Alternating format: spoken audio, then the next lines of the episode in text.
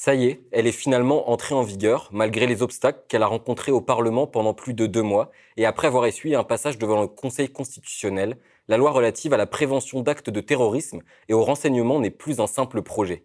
Un véritable séisme législatif qui n'a pourtant pas fait la une des journaux, cette loi, c'est un pas de plus vers l'autoritarisme et le tout sécuritaire au nom de la lutte contre le terrorisme. Cette loi, c'est un nouveau recul pour les droits fondamentaux de la population et une étape supplémentaire vers une société de la surveillance, selon ses détracteurs. Parmi eux, la Quadrature du Net, une association de défense et de promotion des droits et libertés sur Internet. Et pour discuter de cette loi, nous recevons justement un de ses juristes, Arthur Messot, bonjour. Alors, je le disais en introduction, cette loi, selon vous, c'est une loi liberticide. Liberticide pour qui et pourquoi? Alors cette loi, c'est le prolongement de la loi principale qui date de 2015, qui était la loi sur le renseignement, et qui voit euh, aujourd'hui, avec ce nouveau texte, euh, certains de ces éléments qui étaient euh, temporaires être prolongés et devenir définitifs, on reviendra sur lesquels, et aussi certains détails être un peu ajustés. Donc pour parler de la loi d'aujourd'hui, il faut parler de la loi de 2015, pour être clair. Donc à qui cette loi s'en prend? Euh, on a souvent comme ça le réflexe de parler de surveillance généralisée avec l'idée que toute la population va être surveillée. Alors c'est pas forcément ça. La conséquence finale, c'est pas euh, qu'une grand-mère du 16e euh, ou, qu'un grand PDG du 16e soit surveillé. Ça, ça risque pas d'arriver parce que l'État, il va justement, il protège ces personnes-là. Les personnes qui vont être surveillées, c'est souvent les pauvres, les populations pauvres qui, comme d'habitude, sont le sujet des violences policières, les étrangers et les militants. Donc là, enfin, nous, en tant que militants, c'est sur ça hein, souvent qu'on met l'accent, que ce soit les militants écologiques, euh, les militants euh, en ZAD, euh, les militants en manifestation. Et concrètement, sur la vie de ces gens, les conséquences, ça va être qu'une fois que leur activité est connue des services de renseignement, ils vont devenir des cibles, des cibles de harcèlement. Et ce harcèlement, ça va être plein de choses. Hein. Ça va être perquisition à domicile le matin, le dimanche matin devant les gosses. Ça, c'est des trucs classiques d'harcèlement. Ça va être interdiction de se présenter à manifestation. Ou alors pendant la manifestation, les militants vont être euh, pris à partie, euh, frappé éventuellement, euh, tout ce genre de choses-là qui visent à dissuader les oppositions politiques. Donc les services de renseignement, c'est pas, ils s'en cachent pas, hein, ils reconnaissent parfaitement qu'ils font des activités politiques, qu'ils font des activités contre certaines parties de la population. Typiquement sur le mouvement des Gilets jaunes, non seulement ils s'en cachaient pas, mais en fait ils étaient assez fiers. Ils étaient assez fiers d'avoir réussi à déployer tout un tas d'outils pour permettre au gouvernement de mieux gérer la crise autant que possible. Alors justement, quels sont les, nouveaux outils que met en place cette loi pour justement surveiller et harceler ces, franges de la population-là? Alors avant de parler des nouveaux outils, je pense qu'il faut parler de, tous les outils, hein. il n'y en, a pas, énormément. donc l'outil le, plus, le plus connu et le plus classique, ça va être l'interception téléphonique. donc voilà, toi, on, t'écoute parler avec, avec tes camarades. Alors quand c'est pas l'interception téléphonique, parce que par exemple, tu peux chiffrer tes, appels, c'est un truc qui arrive. Les services, ils vont au moins essayer d'accéder aux métadonnées, c'est-à-dire toutes les données qui entourent tes communications. Donc, quand est-ce que tu as appelé, qui, à quelle heure et surtout d'où tu as appelé ou d'où ton téléphone s'est connecté. Ça, il faut savoir que euh, nos téléphones, si tu as un téléphone, j'imagine que tu en as un, smartphone ou pas smartphone, en fait, toute la journée, il va se signaler à des antennes téléphoniques. C'est normal, il en a besoin pour fonctionner. Et tous les opérateurs de téléphonie ont l'obligation de conserver pendant un an toutes euh, les informations qui permettent, de savoir où tu as borné. C'est ce qui permet à la police de savoir euh, si tu as été à telle manifestation, si tu étais près de telle euh, antenne 5G quand elle a brûlé ou des choses comme ça. c'est ça, c'est quelque chose qui n'était pas du tout acquis. on a des décisions de la Cour de justice de l'Union européenne qui ont dit que cette pratique-là en France était illégale, qu'on ne pouvait pas surveiller toute la population pour des fins policières, que c'était excessif. Ça, c'est une, décision que nous, à la Quadrature, on a réussi à obtenir.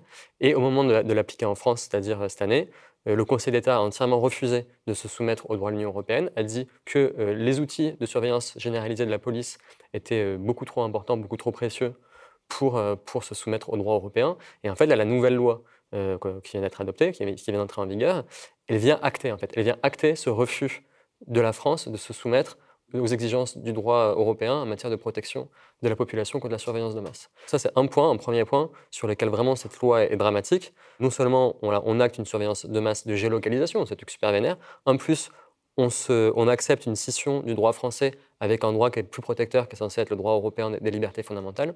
Donc tout ça, tout ça par un gouvernement qui se prétend être pro-européen, donc c'est super bizarre. Macron, il est prêt à se fâcher avec euh, l'idéal européen, pour servir son, son, objectif sécuritaire. Donc c'est pas rien quand même de renoncer à, de renoncer à l'intégration du droit de l'Union pour un libéral comme Macron, c'est pas rien. Mais il préfère ça plutôt que de, que de se fâcher avec la police.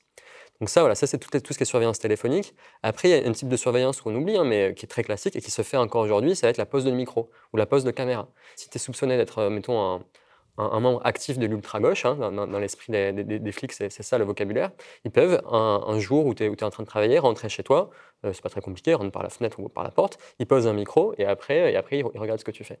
voilà, c'est des pratiques. Et ça, ça arrive sur quelle base sur, euh, C'est des simples soupçons C'est quoi? ça, ça ouais, je vais revenir à la, fin sur toutes les techniques, genre qu'est-ce qui se passe, comment ils mettent en place cette technique, parce qu'il y a aussi une nouveauté sur ça. Donc là, je t'ai dit, euh, ouais, donc écoute téléphonique, écoute des métadonnées, les micros. On va avoir aussi l'analyse des métadonnées qui peut se faire euh, de façon euh, automatisée et à très large échelle. Donc ça, on en reparlera, c'est tout ce qui est les surveillances algorithmiques, on fera un point sur ça. Et euh, le dernier élément qui, est carrément dans l'actualité, c'est que les, services de renseignement, ils peuvent accéder aux données qu'il y a sur ton téléphone via des logiciels en installant en fait des, en installant des, logiciels espions, typiquement. Donc ça, c'est vraiment l'affaire Pegasus. Il faut voir que ce qu'a ce fait le Maroc, par exemple, vis-à-vis de certains euh, militants ou personnes politiques françaises, euh, la France a exactement les mêmes pouvoirs en matière de, droit. Ils ont exactement le pouvoir de déployer des logiciels espions sur les téléphones et les ordinateurs de leurs cibles. Et c'est quelque chose euh, qu'ils font, ils sont fiers de le faire. On ne sait pas à quel niveau de technicité ils, sont, ils ont. On ne sait pas s'ils ont des logiciels aussi efficaces ou plus efficaces que Pegasus. On sait si ça se trouve, ils utilisent directement, ils achètent à d'autres boîtes israéliennes des logiciels tout faits, on ne sait pas. Ça, c'est sur les techniques. On ne peut pas faire pire. Y a pas, on peut imaginer des techniques qui seraient plus invasives, mais non, en fait, on n'en trouve pas vraiment. Comment ces techniques sont déployées? On n'est pas dans un cadre judiciaire. Il faut voir, ce n'est pas du tout la police, il n'y a, a, pas de plainte, il n'y a pas de procureur, c'est l'administration elle-même qui, en fait, cherche des menaces, en gros, il y a toujours l'idée que va apparaître une menace politique ou une menace terroriste, qu'il faut la trouver avant qu'elle se manifeste. Et après, il faut aussi suivre, euh, suivre les personnes qui sont déjà identifiées pour voir si elles ne sont pas en train de préparer euh, un, coup, un coup dangereux. Ça, c'est purement l'administration qui décide elle-même que c'est pertinent à faire. C'est eux qui, orientent, euh, qui orientent leur, leur, activité. Et la seule autorité qui va les autoriser ou interdire les services de renseignement de déployer une technique, c'est le Premier ministre. Pendant, pendant une certaine époque, avant, avant 2015, on va dire, ou encore avant, c'était un peu la pagaille. Et en gros, autour de 2015, il a été question de tout réorganiser pour que ce soit bien le Premier ministre qui garde un contrôle sur les services de renseignement et éviter euh, d'avoir un État dans l'État, ce genre de choses-là. Donc ça, c'est le Premier ministre. Donc ça reste au moins de l'exécutif quand même. C'est l'exécutif. Il y a, à aucun moment il est question d'avoir des contre-pouvoirs sérieux, etc. C'est l'appareil d'État dans tout ce qu'il a de plus autoritaire et, arbitraire. Nous, évidemment, pendant longtemps, on, disait que ça serait bien qu'il y ait un juge quand même dans, dans l'affaire, un juge qui au moins vérifie que la mesure qui va être mise en œuvre n'a pas juste pour but de, s'en prendre un opposant politique, ça n'a aucune autre raison que de, défendre les, personnes au pouvoir. C'est classique. Il y a des pays où il y a des juges, hein. il y a des pays où les juges en cas des services de renseignement, ce n'est pas une solution parfaite du tout, euh, parce que les juges aussi peuvent être mis dans un secret tel qu'en fait, ils ne représentent plus un, contre-pouvoir. Mais bon, en tout cas, en France, on n'a même pas de juge. La seule autorité qu'on a qui se fait vaguement office de, vigie, c'est euh, la Commission nationale de contrôle des techniques de renseignement, la CNCTR, qui a été créée en 2015 euh, dans sa forme actuelle. C'est un peu des experts du renseignement. Ils ne font pas partie des services de renseignement. Il y a des gens qui, des techniciens, des gens, on les croise souvent, ces gens. C'est pas la, pire des espèces, c'est des gens, c'est des gens, voilà, sérieux.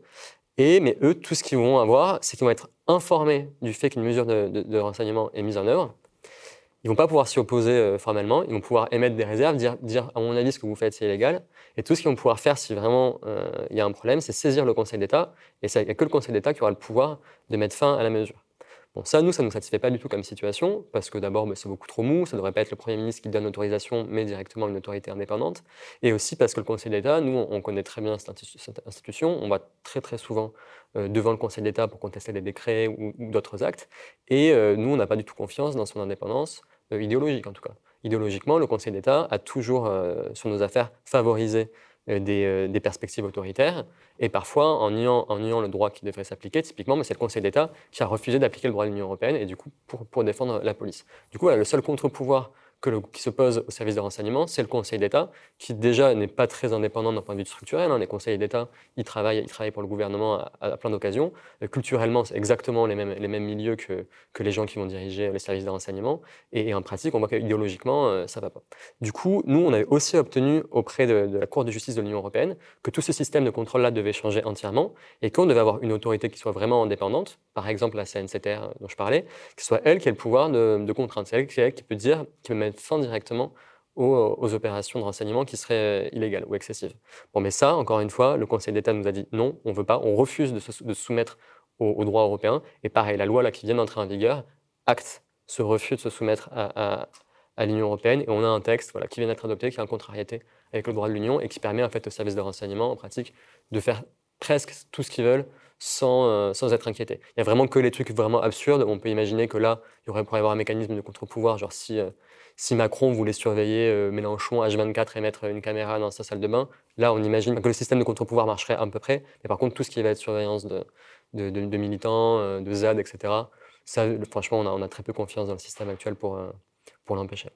Alors justement, pour revenir à la loi concrètement qui vient d'entrer en vigueur, parce que du coup c'est un peu ça le sujet, quels sont les dispositifs concrets de surveillance qu'elle contient? On a, je parlais tout à l'heure, on va, on va revenir dessus, il y a la surveillance algorithmique. Donc l'idée, c'est, enfin l'idée, en, tout cas en 2015, c'était on va mettre sur une partie du réseau Internet français une, machine qui va se brancher, qui va regarder tout le trafic qui passe et qui va essayer euh, de détecter des comportements typiques de ce que serait une menace terroriste. Alors, les algorithmes, c'est limité aux menaces terroristes. Il faut voir que le terrorisme, c'est une définition qui est très très large. Euh, c'est pas que tuer des gens, c'est pas que menacer de tuer des gens. Tout ce qui va être destruction matérielle avec des conséquences importantes et à vue politique, ça, rentre dans la définition de terrorisme. Donc typiquement tout ce qui va être, enfin d'après moi, tout ce qui va être sabotage euh, d'antennes 5G, tout ce qui va être sabotage de lignes de, train, de choses comme ça. Enfin, même même s'il est question de ne tuer personne et de mettre personne en danger, euh, si ça a des dégâts importants, c'est terrorisme. Donc bref, petit aparté sur la notion de terrorisme. Donc cet algorithme-là, il va regarder tout ce qui se passe et essayer de détecter automatiquement euh, voilà, des comportements. Ça, il faut voir que c'est un travail qui ne pourrait pas être fait par un humain. Surveiller tout le trafic Internet ou tout le trafic d'une ville, des humains ne peuvent pas le faire, il y a beaucoup trop, de, beaucoup trop d'informations qui passent. Et c'est là, ce qui est intéressant de voir le rôle que joue la technique, souvent en matière de police, c'est que la technique permet de réaliser une quantité de travail extrêmement important qui n'aurait jamais pu être réalisé par des humains. Et c'est ça qui est inquiétant, c'est qu'avant, quand les services de renseignement, je sais pas, au siècle précédent, ils étaient limités matériellement par le nombre d'agents qu'ils avaient, mais cette limitation matérielle, aujourd'hui, elle saute avec, euh, avec les robots et l'automatisation. Donc ça, c'est en 2015 que cette surveillance-là est permise, mais elle est permise à titre expérimental parce qu'en fait, on ne sait pas si ça va marcher et on ne sait pas si ça aura des conséquences trop graves sur les libertés des personnes. Donc on fait à titre expérimental. Ça, c'est la magouille habituelle hein, pour, euh, pour faire un truc euh, sans trop se faire taper sur les doigts. Donc évidemment, l'expérimentation a été renouvelée, renouvelée à chaque fois d'un an ou deux ans. Et là, donc la loi qui vient d'entrer en vigueur a inscrit dans le droit définitif cette expérimentation qui n'est plus une expérimentation. Non seulement elle fait ça, elle fait deux autres choses. Jusqu'à présent, euh, l'algorithme, il était juste censé observer les métadonnées, c'est-à-dire qui parle à qui, quand, mais pas tellement s'intéresser au contenu des messages. Donc maintenant, l'algorithme va pouvoir aussi s'intéresser au contenu des messages.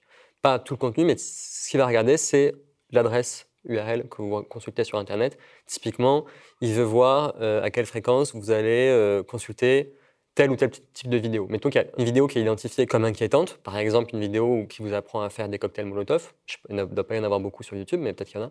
Et, en gros, ils se disent si quelqu'un euh, regarde cette vidéo euh, euh, une fois par mois, bah, peut-être que ce serait intéressant d'aller surveiller cette personne. Mais ça, typiquement, c'est quelque chose qu'ils souhaitent pouvoir faire désormais en regardant le contenu des communications, donc quelle est l'adresse visitée et pas juste, pas juste les métadonnées.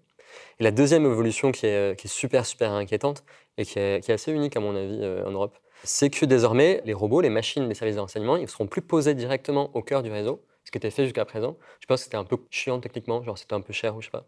Maintenant, ce qu'ils vont demander, c'est aux opérateurs de communication, genre à Orange, Free, Bouygues, SFR, ils vont leur demander d'envoyer, de, dupliquer le trafic et de l'envoyer dans les locaux des services de renseignement.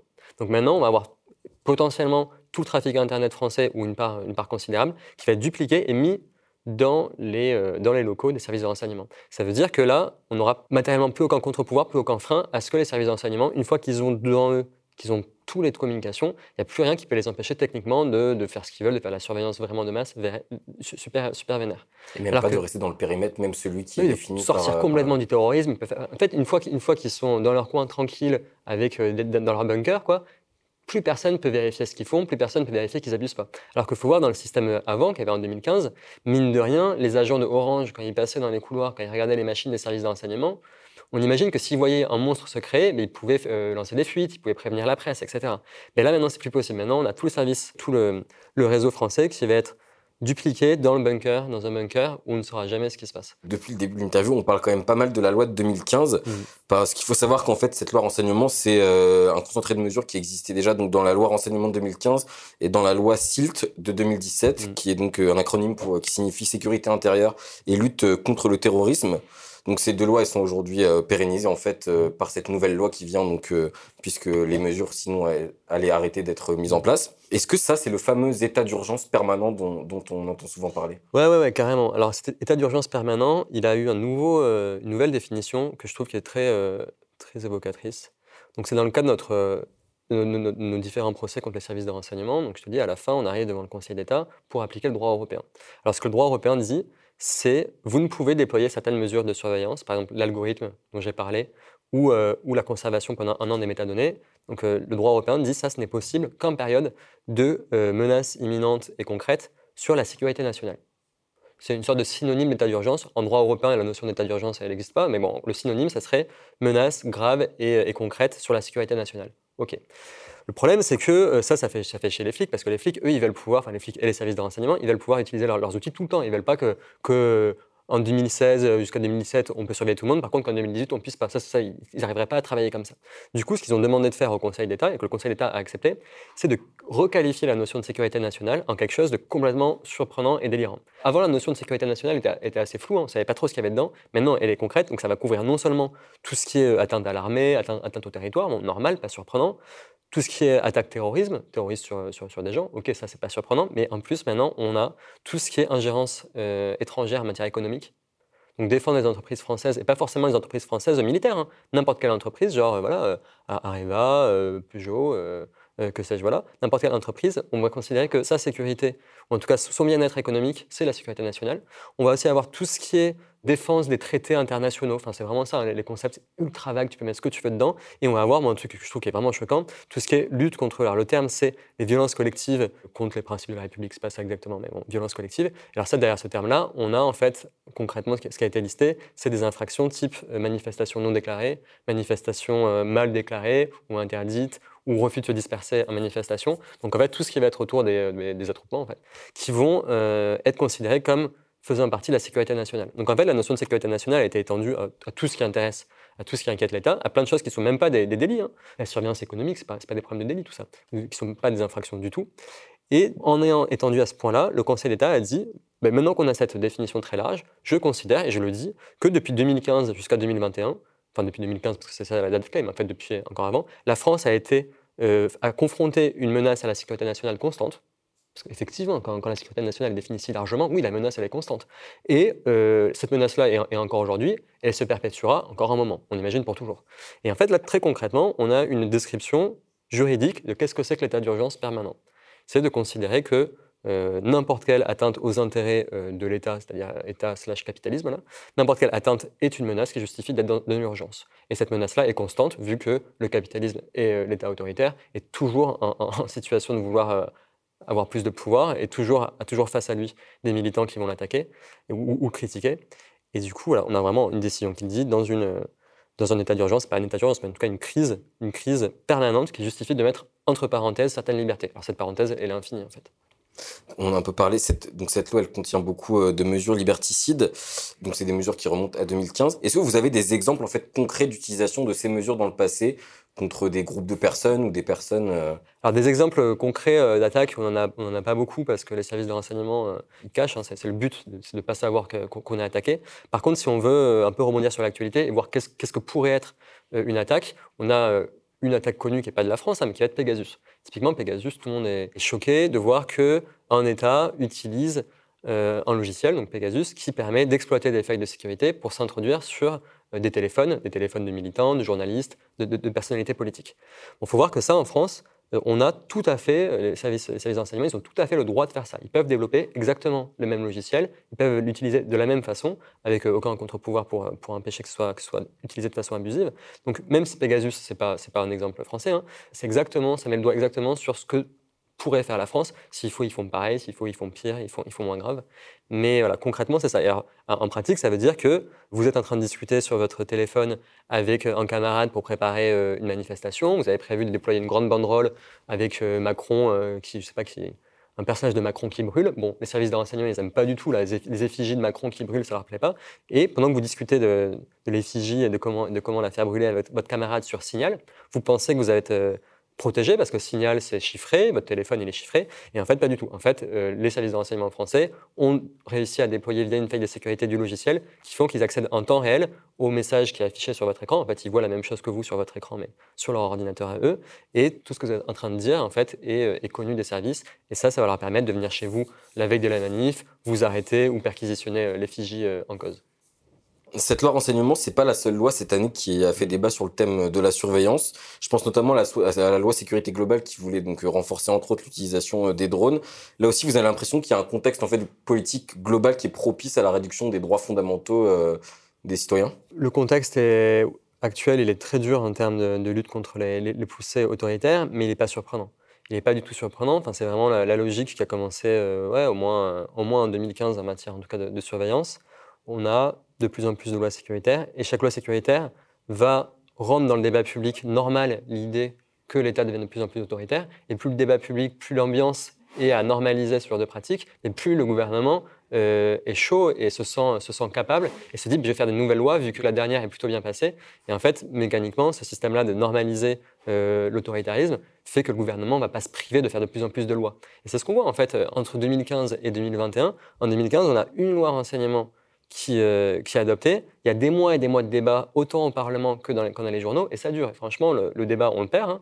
La, lutte, on la perd, mais, euh, mais avec, euh, avec une, bataille, une bataille qui était super cool. Là, en 2021, on a quatre textes. La loi dont on a parlé aujourd'hui, donc loi renseignement terroriste.